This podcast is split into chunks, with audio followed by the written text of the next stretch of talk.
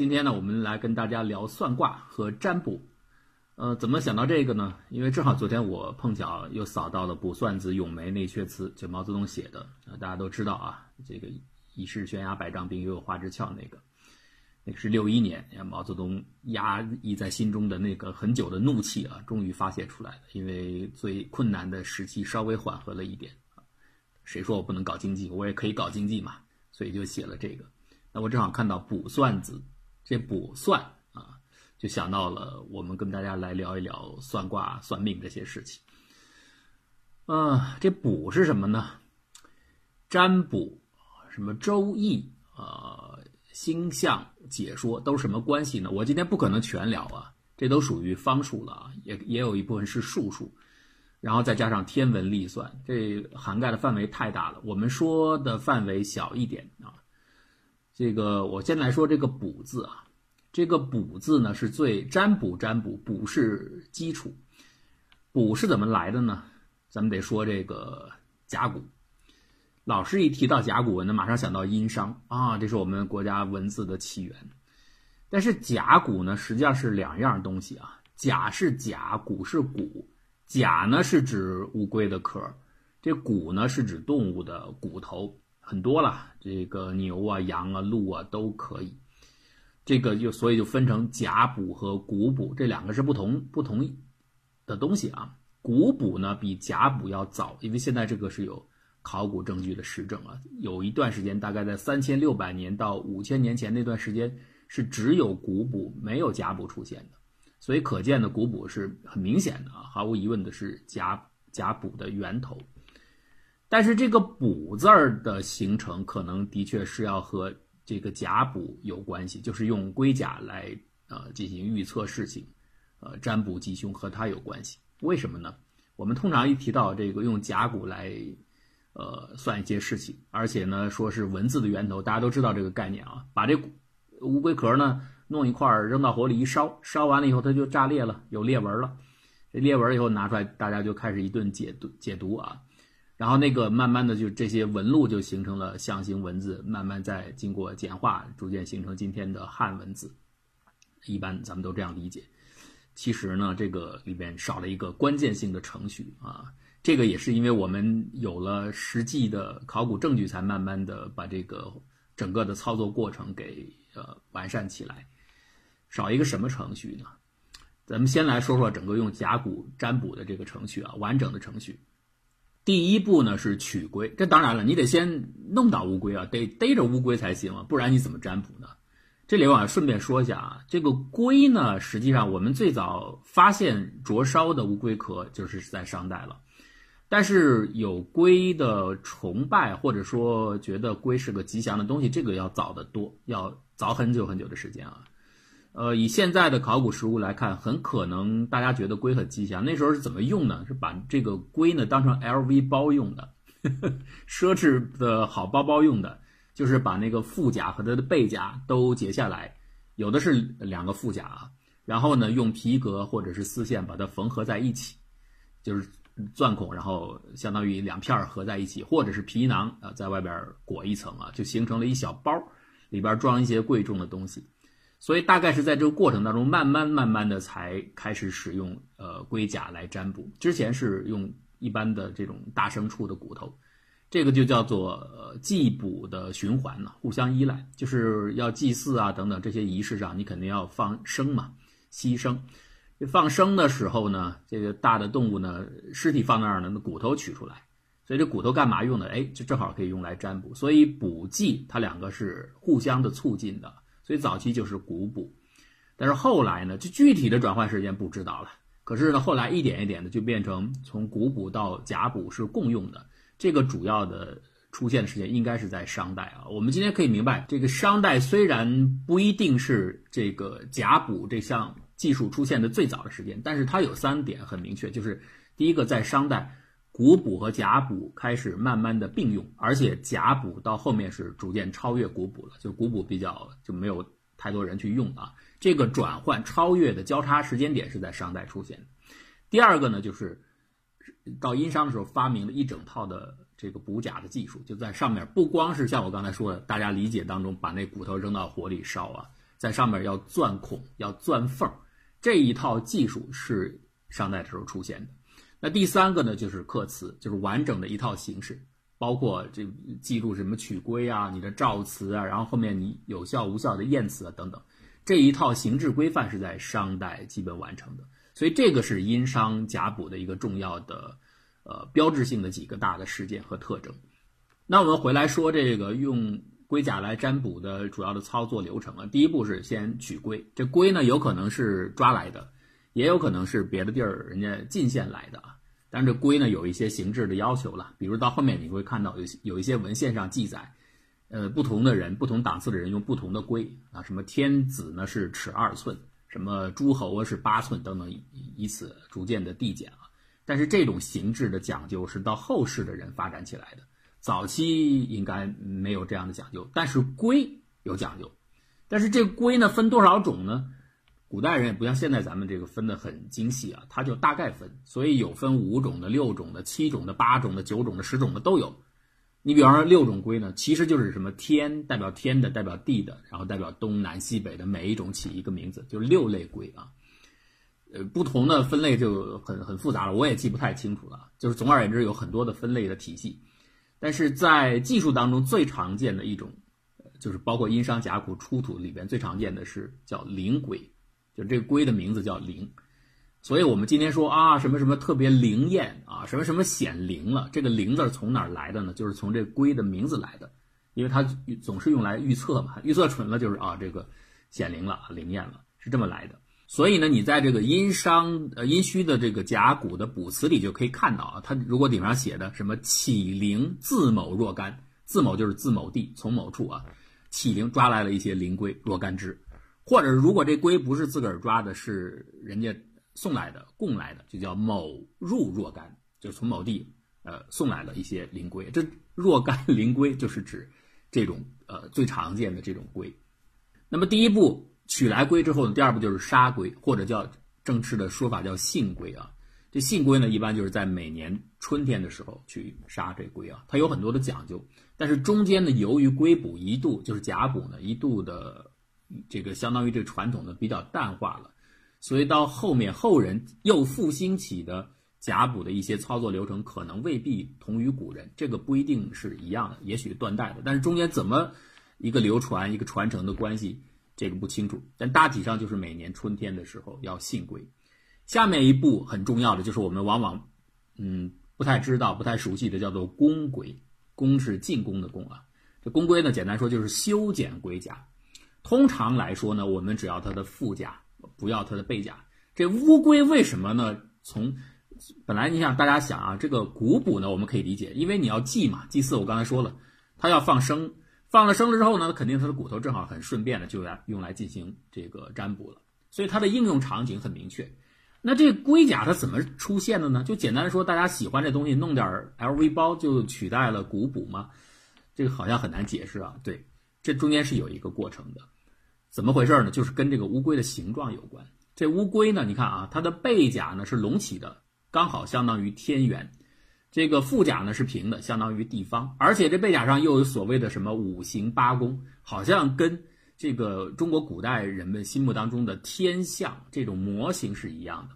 所以呢，它就有点士的样子。那我这里边要稍微岔开讲讲，就是乌龟这个龟甲取代古补，或者一开始双方并用，到最后超过。这个古补的使用，就是跟它的试有关。这个试字呢，我们今天用的很多啊。考试的试，去掉言字旁，这个试啊，式样的试，那么加上言字旁呢，就是考试的试啊。什么面试、考试，我们今天用的很多。那这个式样的试，它到底是什么意思呢？这个就是古代的占卜术里边的另外一大门类，就叫做试卜或者叫试算。这是什么意思呢？就是模型的意思。所以你看，今天我们。还是延续了这个式，其实你看很多词啊，还是延续了式的古代的含义。你看式样嘛，模式嘛，就是模型的意思。那试算是什么意思呢？就是中国古人最早的一出现的一门术数的源头，来自于哪里呢？来自于天地模型。就古人要算的时候呢，万事万物要计算的时候，他很自然想到，哎，我能不能把天体运行建立一个小的机械模型？然后我用这个机械模型就模能模拟它的运行了，我有很多的事情就可以算了。所以中国古代的这个科技思想啊，它有它的脉络的，它也不是完全放纵的发散出去，只是它没有后面和实际去交互去验证啊。但是所有的发展的脉络其实是相似的。最早人们想到的也是我要发展出一个小的模型来，而且真的做出这样的机构来。当然，以那个时候的技术水平，不可能做的太复杂，甚至说像什么模拟整个太阳系啊，甚至地月星系的仪器，大概做不了立体的、三维的做不了。那怎么办呢？就把它变成一个二维的演算的样子。我们原先看到只是古书上，但是现在由于出土了很多的实物，所以我们大概知道啊，基本上就是东南西北，中央都是一个北斗星啊，代表天的正北方，然后四面放下什么二十八星宿啊，各个日月之神呢都放上去，古人的各种的相信的门道。但是呢，这事呢演化出很多很多的分支了，就像我们今天一样，对吧？我们人类现代科学干的事儿，不就是去探寻我们基本的宇宙模型或者粒子模型吗？当我们的实验停滞的时候，我们的模型就会像树枝一样膨胀开去。你有你的讲法，我有我的讲法，反正基本都能解释现有的数据。而未知的数据呢，你有你的预测，我有我的预测。只有当实验能够对这些预测进行减支的时候，我们才能知道哦，我们留下哪种呃正确的候选模型，哪些被排排除掉。那如果实验做不出来的话，那你也没法排除。那个时代是一样的，尤其是在东西两周的时代更是如此，就是。啊！大家突然意识到，好不容易从古从自己那个时候的祖先啊，他们更古老的祖先继承下来了一些事，就是继承下一些宇宙模型。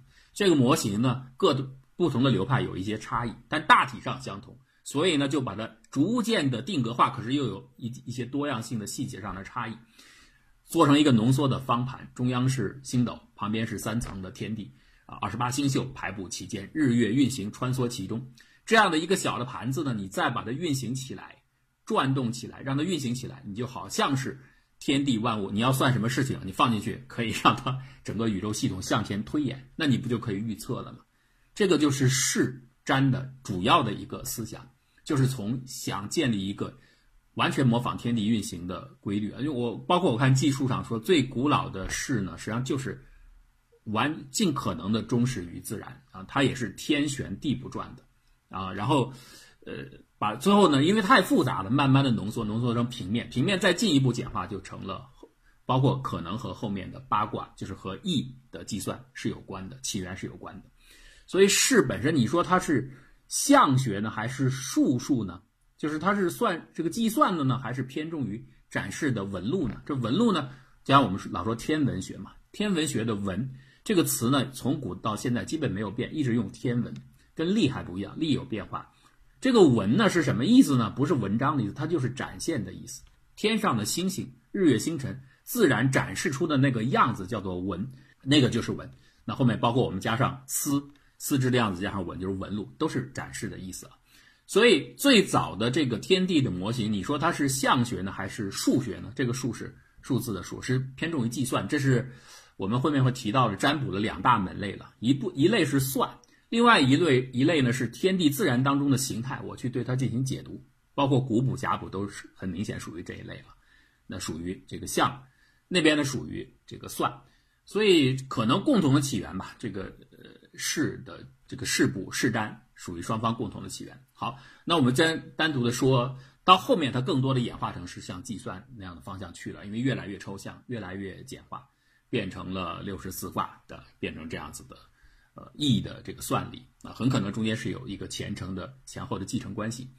那我们要说的是这个事，它是模型。龟甲什么时候取代古卜呢？被人们重视呢？可能就是由于算的兴起啊。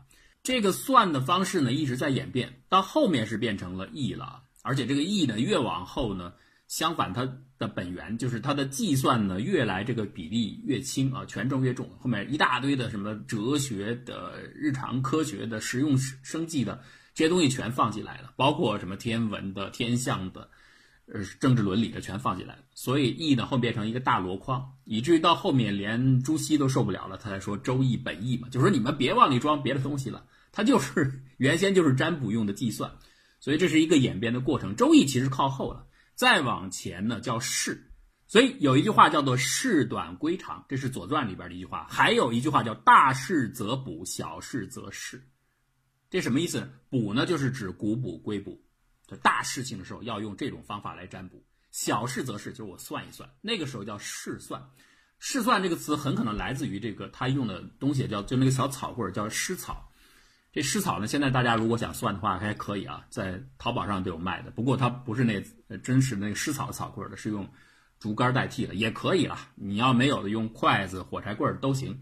五十根一套，您算的时候得把一根扔掉，那是天地之元神，把那去掉，剩下四十九去算啊。大家感兴趣的话，可以给我留言。回头如果你觉得这不是宣扬伪科学的话，我可以教大家 怎么来，怎么来进行这个试算啊，就是湿补。那最考最开始是湿草，湿草的兴起呢，可能和龟是有关系的，有点类似的。就是第一个，这两个都长寿，湿草的寿命比较长，龟也比较长啊。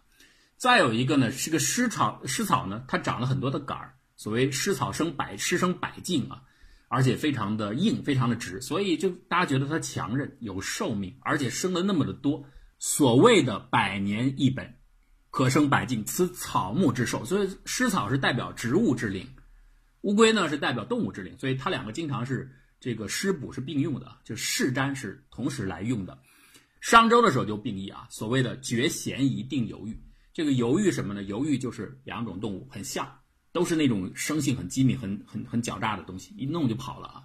所以导致由于人们很少见到它们，这两个一个是犬，一个是从象啊，所以分不清这俩到底长得听着长得比较像啊，所以就是犹豫犹豫分不清啊。所以定犹豫就是拿诗拿这个试单来定，呃，到底就是来算了我们见到的是什么。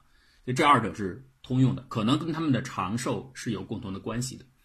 但是呢，我刚才讲的大事则补，小事则试，这说明这二者之间有高下的。似乎占卜用古卜用甲卜好像更高一等啊。那这是因为过去啊，这个用试算的时候呢，试补的时候它太复杂了，那个计算很复杂。你到易的时候，你知道后面只有六七八九四个数啊。早期的就是我们今天的考古认为是易的前身的那个计算试算的时候，试算本身也是一个流传经变很长的一个过程啊，很难说很清晰的。它最早期是什么样子？我们只能说商周的文物呈现出的样子。比方说，它的数就不止那四个数啊，所以它的计算很复杂。因为复杂，或许也因为这个文化普及的程度啊，或者它没有流传开来，所以早期导致呢，大伙儿觉得啊，这个计算似乎太繁琐了一点，不是很多的人擅长它，所以呢，大家就来补补用的比较多，也在呃整个的这个占卜里边领域里边，它的权重就重。但是到后来，由于计算简化了，这就是易的前身了。计计算简化之后呢，大家开始，而且越来越多的人开始运用它，并且给它附加了很多很多的别的含义，所以易就兴起了。兴起之后，大家觉得哇，它好像不但有数，还有象，对吧？它还带有天地的这个模型嘛，就是还带有式样的式嘛。所以呢，世数合元成了易之后呢，那大伙觉得这个好，所以它慢慢的到后面，由于它操作还简便。啊，就取逐渐就取代了古卜甲卜，因此到大概汉是一个重要的转折点了。这可能也和那个邱子明的那个事件有关啊，汉武帝时期的。所以呢，这个周易呢，在汉武帝之后，大概就是呃一尊独大了。它本来是在殷周的交际的时候开始出现的，盛于周，但是经过汉之后呢，就稳固下来了，就变成了后面主要的占卜的流派。那古卜甲卜后面就非常的少见了。那我们现在翻回头再继续说这个甲骨啊，因为它有这个式，所谓的上龙法天，下平法地，就上面的乌龟壳隆起来就像天元一样，底下是这个地方啊。那它又有合于树嘛，它背后又有那个花纹，所以大家觉得这个龟甲特别好。但是我们老说殷商，一说这个甲骨，我就想到殷商时期。实际上这个甲骨呢，就即使单纯甲而论啊，都比商的寿命要长。在前面恐怕还有，那只是我们需要再去找到更多的考古证据。但是后面是一定有的，不是说我们现在的人才发现。一九四零年的时候，就是殷商刚刚发现也没有太久啊，当时就已经有人提出猜测了，说既然商代有甲，那肯定有周的甲，有东周的甲。所以当时一九四零年还民国时期就已经人提出来这个猜测，结果果不其然，没多久就发现了。所以我们今天有这个西周的甲骨，甚至还有东周的甲骨都有。有这个实物，而且明显的不一样。以前我们比方说看这个记载，《韩非子》的记载里边写的，就是我刚才说的那第四步了，就是取龟，然后信龟，呃之后呃第三步啊，该公龟了。公龟呢就是加工这个龟壳啊，这个加工里边除了裁剪，像那个背甲一般不要，要副甲比较多啊，偶尔的也有背甲。即使有的话呢，背甲上是写字的啊，它不是用来占卜的。占卜呢一定是副甲，那副甲裁成块儿啊，两块儿。裁完之后呢，下面公龟最重要的一个地方，也有把它单独分成一步的，叫做凿龟。这个凿呢，后来也有人通这个兆字啊。今天我们的征兆那个兆，可能也这个是从这个演变过来的。这凿龟是干嘛呢？如果没有这个后来我们发现的实物周的实物的话，和和那个殷商的龟甲的实物的话，我们很难想象得到。早期的我们出土的这个甲骨啊，比方说龙山时期的那个甲呢，你可以明显的看到只有烧，没有钻或者凿的痕迹。但是文献当中出现了像《韩非子》里边的记载，说有凿龟。这凿龟到底怎么凿？它语言不详啊，它只是说钻、琢、凿，只说这么几个字，你根本不清楚到底什么意思呢？但是，如果像我们简单的想象认为，那就直接整个龟壳往里烧，不对，那个时候太早期了，说明人们还没有成为形制。为什么会有卜字？占卜的这个卜字怎么来的呢？这个卜字就跟这个凿龟有关系，它要在这个腹甲上面啊提前钻好孔，钻好孔的旁边呢再钻出条纹来，因为直接把龟壳往里烧啊，它不容易烧出裂纹的。大家明白这意思吧？你要先给它来一些预先定制好的一些纹理的槽。然后它已经有潜在的这个应力释放的裂口了，这个时候你一烧，冷热不匀，啪，它炸裂了，就会出现纹路，然后你才好去解释解释啊，就补瓷嘛。所以你要先去凿的，这相当于是一种进步啊，只是我们整个这个研发出来的新型占卜流程 需要钻凿。但是这个时候你就看到周代和殷商时期不一样，殷商时候多是钻这个圆孔，到了周代的时候呢是钻这个方孔。这个圆孔造钻完之后呢，可能还不够，它因为它没有尖角啊，它还在旁边划一道小的缝儿。这个缝呢，长形的缝和这个圆孔构成的这个纹路呢，就像一个什么形状呢？就是一撇一捺，有点像人形，或者说有点像那个占卜的卜的卜字形。所以那个卜字就是这么来的。我们说的补补补，就是指的龟壳上预先设定好的预先的纹路，就是一个补字形的。那粘呢？粘呢就是上面一个补，下面一个口，就是等于你补完之后呢，烧烧完出现裂纹之后呢，得有人去对这个补来来解释，得妙笔生花，妙口生花呀，所以口去解释这个过程就叫粘。因此粘和补是这么来的。那么兆呢？我刚才讲了，很可能是从凿过来的，叫你要凿出，包括那个方凿也文献上也叫方兆嘛，就这样，呃，要有这样一个处理过程，这个和我们想象的可能。大家除非你是这个专业的啊，可能不太知道，所以一定要先把这个纹路给开好了，这是一大进步。凿龟完成之后，下一步就叫做琢照，就是要你要琢那个你已经开好的槽，要去把那个你弄好的那个罩给它烧开了，叫琢照。那么现在呢，我们没有真正的殷商时期的琢照的方法，你只能看汉代时期的，就是《龟策列传》里边写的。这“策”呢，《龟策列传》这两个字就代表我刚才说的这个师补同源。师补同时出现的这样的一个状态啊，它两个在同很长一段时间是共同存在的。龟策就是策，其实就是植物，就是算筹。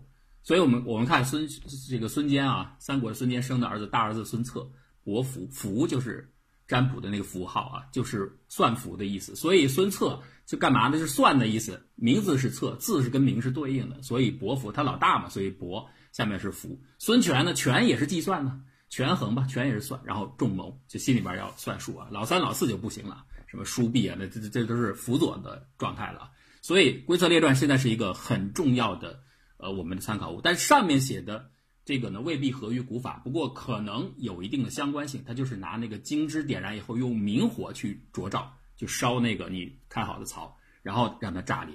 所以大概这个殷商时期或者周时期。可能会比较接近，也是这样去烧啊，烧完以后你好解释。那最后一步就是刻瓷，这刻瓷呢，在商代的时候已经把它完全变成了一个程序化的，不是说随便一个裂纹就行了，它上面有非常详细的这个要求啊，程序的要求。第一个照词，然后是数词、前词、命词、占词、验词，尤其是有意思的这个主体呢，就是命词，前面都是一些前记的，比方说照词，就是我这个事情，我这次这个进行占卜。大事才补的，小事没有谁动不动就占卜的。包括后面你拿诗算，拿诗草算，不是没事我就算。说我今天嫁人不嫁，我今天上学呃求职有没有 offer 就算，不能算的。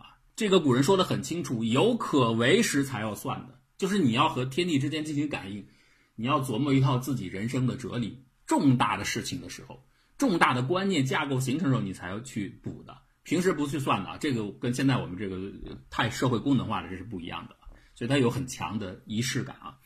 所以那这个赵辞就写我这事干什么？尤其是像用古谱呢，往往是整个社会、整个部落最大的事，先写赵辞，然后是属辞。属辞就是我这乌龟从哪儿来的呀？有多少数量啊？然后前词，前词就是我这真人的名字，真人就是用来可以解读啊，这个读词的这个读词人啊，真人后面它成了一个非常垄断的集团啊，包括后面。真人集团和政权和王权集团中间还有激烈的斗争。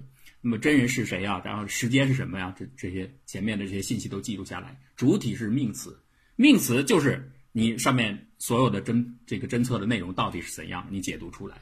最后呢是占词，命词呢相当于是编码，我就是把我所有对针出来的这个纹路的结果给你写出来。但是这个预示着什么？你要去查书，查完书以后把这结果写下来，这是占词，相当于最后解码之后的结果。那最后一步呢，是有的时候有，有时候没有，有的就是验词。验词呢，这你说明古人他不是完全迷信的，就是你说什么是什么，他要去验。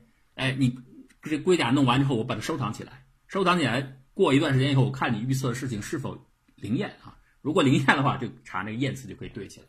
所以呢，这个龟甲呢，实际上是有。收藏的习惯的，但是这个跟呃古代文献记载不一样。文献是说到周之后有收藏龟甲的习惯，但是呢，殷商时期甚至夏的时候是没有这个习惯的。不过我们从今天的考古证据看，不是这样。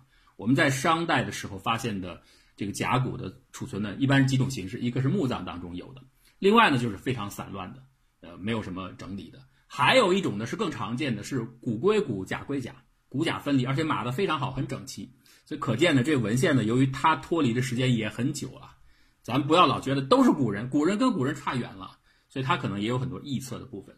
真正看来，其实非常早的时候，这个龟甲都是要收纳起来的，是要进行这个验证的，就是要验词的。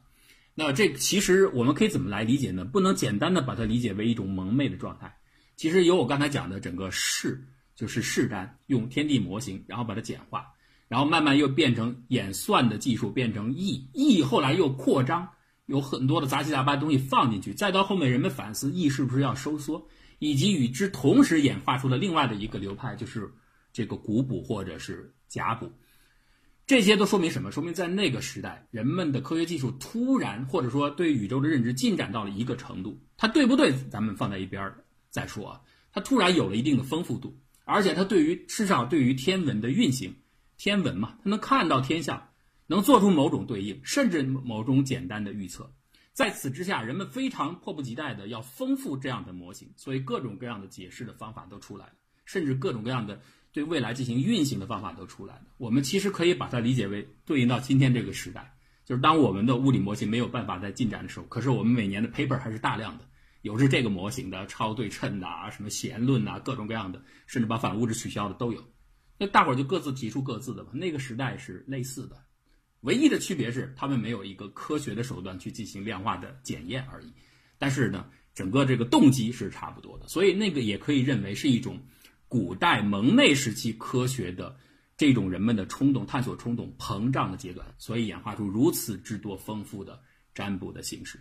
但是到了后来，大家又慢慢回。